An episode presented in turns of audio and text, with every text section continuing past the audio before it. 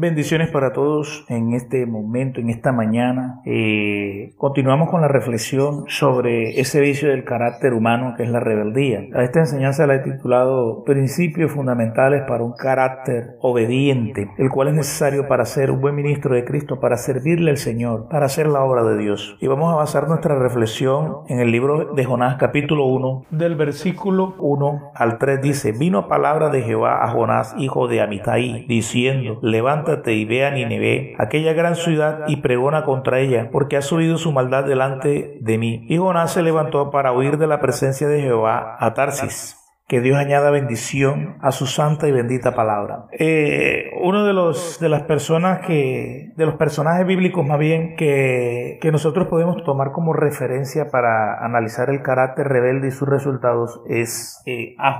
Él es el personaje, pienso yo que más más correcto para analizar esta esta conducta que es la rebeldía y la contumacia, sobre todo en la vida de los hombres de Dios, cuáles son sus consecuencias y sus resultados. Y en el texto que acabamos de leer en el libro de Jonás, vemos la actitud de Jonás frente a Dios, de cómo él abiertamente desobedece un mandato de Dios, y es el ir a predicar a, a el ir a profetizarles, a anunciarles el juicio divino. La razón por la que Jonás obviamente eh, tuvo esta actitud, la conocemos por la historia, sabemos que los ninivitas eran una cultura violenta, eran un pueblo violento, y los ninivitas habían causado mucho dolor al, al pueblo de Israel. Los ninivitas eh, cuando atacaban a los israelitas, invadían sus ciudades, eh, asesinaban a las mujeres. Eh, la historia dice que rajaban el vientre de, las mujeres embarazadas, extraían a sus bebés y los estrellaban contra la pared. Eran realmente una, un pueblo, un pueblo violento ya. Y Israel había sufrido la violencia de los ninivitas. Jonás era consciente de esto y cuando Jonás recibe la palabra de Dios para irle a advertir a ellos sobre el juicio inminente de Dios para que se arrepintieran, Jonás eh, se rehúsa a ir. Y esa desobediencia pues obviamente lo hace huir de la presencia de Dios. Y aquí encontramos un principio fundamental e importante. Cuando nosotros tomamos una actitud rebelde hacia Dios, terminamos huyendo de la presencia de Dios. Aunque seamos llamados por Dios, aunque haya, hayamos sido ungidos por Dios para ejercer el ministerio, si nosotros no andamos en obediencia delante de Dios, si nosotros eh, elegimos eh, hacer lo que a nosotros nos parece, elegimos nuestra propia voluntad como lo hizo Jonás, terminamos huyendo de la presencia de Dios. Y Jonás con esa actitud rebelde pues se aventuró a tomar un barco, una embarcación. Obviamente pues Dios había determinado eh, hacer volver a Jonás a su voluntad. Y bueno, como conocemos eh, la historia, sabemos que Jonás se embarcó en esta, eh, en esta embarcación. Dios levantó una gran tempestad. Finalmente Jonás confiesa que está viendo de la presencia de Dios y la tripulación del, del buque pues decide echar a Jonás fuera de la embarcación y echarlo al mar. Dice que el mar se embravecido se aquietó cuando Jonás fue lanzado al, fue lanzado al mar. Eh, obviamente Dios también tenía preparado un gran pez que fue el que usó para atrapar a Jonás porque obviamente Jonás tenía un carácter tan rebelde que rayaba en el suicidio. Jonás estando en el vientre del pez, mucha gente cree que Jonás estuvo tres días vivo en el, en el vientre del pez y realmente Jonás no estuvo vivo en el vientre del pez durante esos tres días. Realmente Jonás había muerto en el vientre del pez. Dice ahí en el,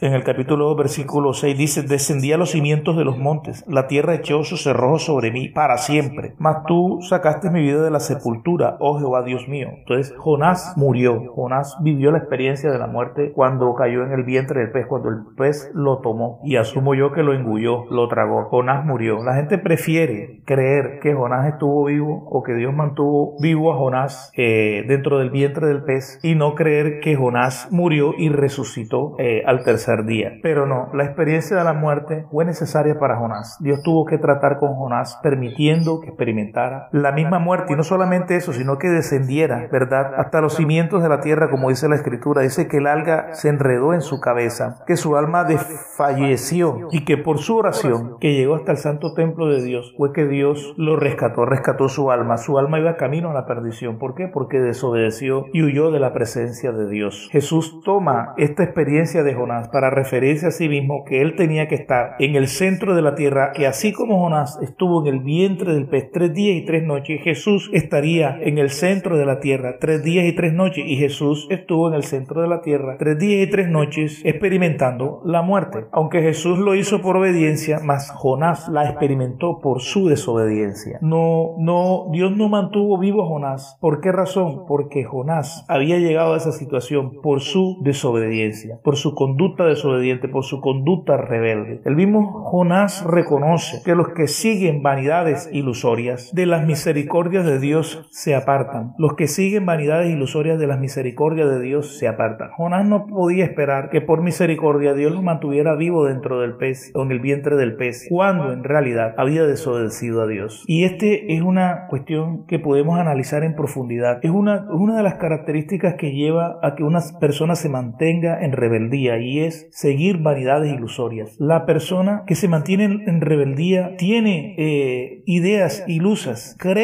que va a prosperar con su actitud, con, con su conducta rebelde. Hay gente que tiene, sigue cosas vanas, alejadas de la razón, alejadas de la realidad de Dios, ¿verdad? Y creen ellos que andando en esta conducta rebelde, creen que andando en esta conducta ilusa van a prosperar, van a progresar. Y eso los hace pelear y persistir, que fue la actitud de Jonás. Hasta que Jonás vio la perdición delante de él, no doblegó su alma, no doblegó su carácter delante de Dios. Dios le mostró su misericordia a Jonás para tener misericordia también de los ninivitas. Y así fue como Jonás obedeció igual a Ninive a predicar y anunciar aquel mensaje que Dios le había dado. Hermano que me escuchas, amigo que me escuchas, la historia de Jonás, la experiencia de Jonás nos enseña cuáles son las consecuencias para los que andan con una conducta rebelde delante de Dios. Hablo de ministros, hablo de pastores, hablo de predicadores. Es sobre nosotros, es para nosotros este mensaje. Es para que cambiemos toda conducta rebelde delante de Dios. Que siguiendo vanidades ilusorias, que dejándonos llevar por nuestra imaginación, por nuestros caprichos, porque vanidad ilusoria son caprichos. Ahí se está refiriendo a los caprichos que como humanos tenemos. Si seguimos nuestros caprichos, vamos a apartarnos de la misericordia de Dios y nosotros, por muy usados que seamos por Dios, por muy llamado grande que tengamos, necesitamos la misericordia de Dios permanentemente. Sin la misericordia de Dios no podemos ir a ninguna parte. Esto fue lo que aprendió Jonás. Jonás quiso andar sin la misericordia de Dios. Jonás creía que podía andar sin la misericordia de Dios. Si queremos que Dios nos muestre su misericordia, tenemos que mostrarle nosotros también misericordia a otros. Y esto fue lo que vivió Jonás. Jonás no quiso seguir la misericordia de Dios. Jonás desechó la misericordia de Dios hacia los ninivitas. Jonás sabía que si anunciaba aquel juicio a esa nación, ellos se arrepentirían y Dios les mostraría su misericordia. Y, como Jonás desechó la misericordia de Dios, por eso lo alcanzó la calamidad, por eso Dios lo entregó a la calamidad. Pero Dios en su misericordia eligió tratar con Jonás. Dios eligió tener paciencia con Jonás. Le mostró su paciencia. Dios le mostró su paciencia a Jonás. Y posteriormente cuando lo levantó de la muerte, le mostró su misericordia. Es necesario que nosotros entendamos que para servirle a Dios tenemos que renunciar a nuestros prejuicios personales. Servimos a los intereses de Dios. Dios hace como Él quiere. Esto lo dijeron los marineros, la tripulación de la embarcación donde estaba Jonás. Reconocieron que Dios hace como Él quiere. Tenemos que entender que Dios hace las cosas como Él quiere. Dios no hace las cosas como nosotros queremos sino como Él quiere. Jesús orando en Getsemaní reconoció que Dios hace las cosas como Él quiere. Él dijo, Padre, no se haga mi voluntad, sino la tuya. No es fácil para nosotros entender esta verdad, aplicar esta verdad, someternos a esta verdad de que Dios hace como Él quiere, pero tenemos que someternos, tenemos que obedecer a Dios en las cosas que Él quiere. Ahora, ¿por qué Dios hace las cosas que Él quiere, como Él quiere? Porque Dios es perfecto en amor, porque Dios es misericordioso porque Dios es paciente, no queriendo que nadie se pierda, sino que todos procedan al arrepentimiento. No podemos obligar a Dios a que siga nuestros preceptos, a que siga nuestras ideas, a que siga nuestros conceptos. Dios no sigue los conceptos de los hombres. Dios no atiende a las razones nuestras. Dios atiende a sus principios, a los principios de justicia, que son el fundamento de su trono, que son el fundamento de su verdad, que son el fundamento de la palabra. Tenemos que aprender a someternos a Dios. Tenemos que aprender a respetar a otros ministros. Tenemos que aprender a respetar a otros pastores. Tenemos que aprender a respetarnos entre líderes. Jesús mismo se sometió al bautismo de Juan,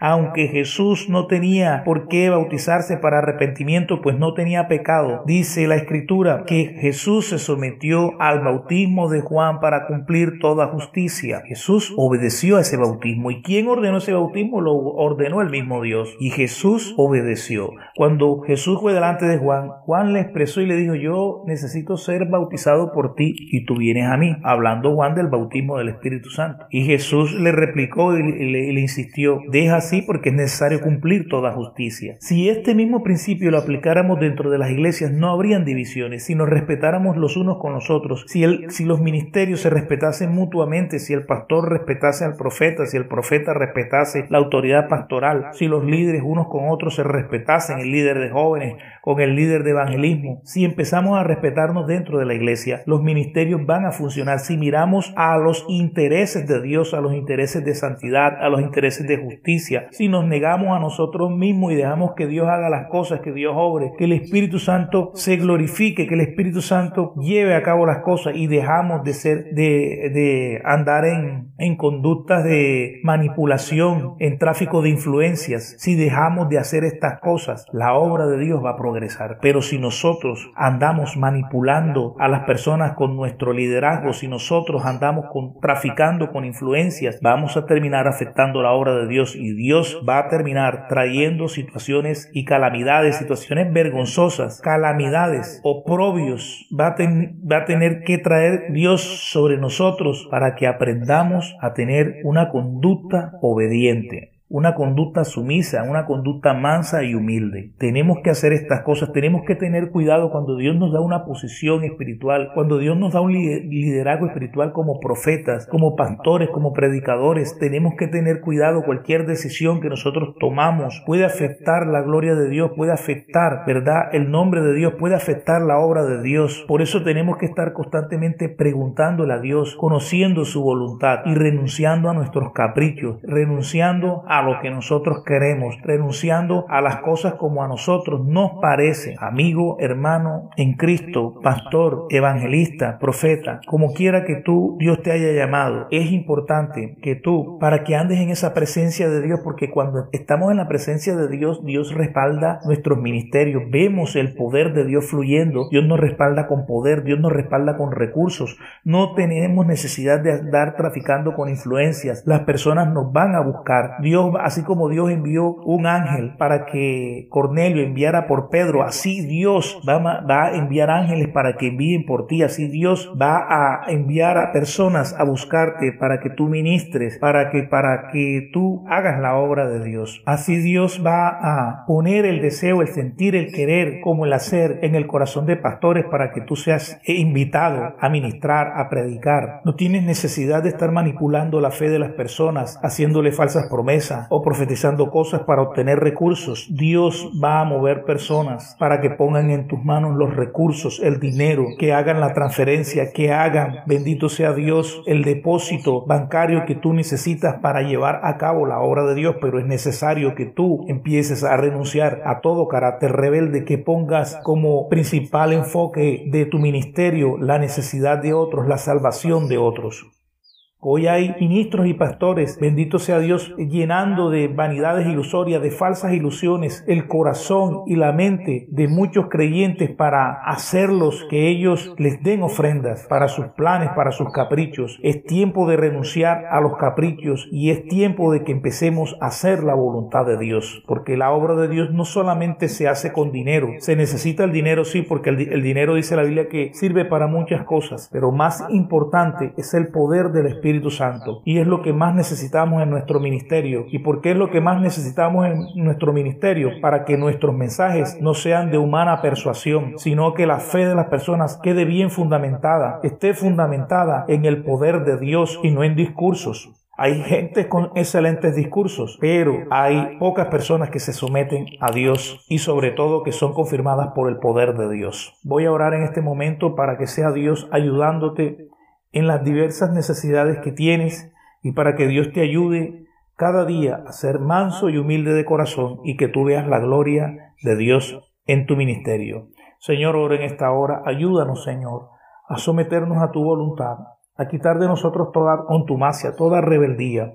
Señor, que no tengamos que pasar por situaciones extremas por tragedias, sino que aprendamos, Señor, a obedecerte para recibir lo mejor de ti, Señor. Señor, que lo que la vida de Jonás, la experiencia que vivió Jonás, nos sirva a nosotros para aprender y que no tengamos que pasar por las situaciones que pasó Jonás, para nosotros aprender a ser obedientes de corazón, a ser sumisos y apartar de nosotros la rebeldía. Gracias, Señor. Amén y amén. Gracias, hermano. Que Dios te bendiga y que Dios te guarde. Thank you.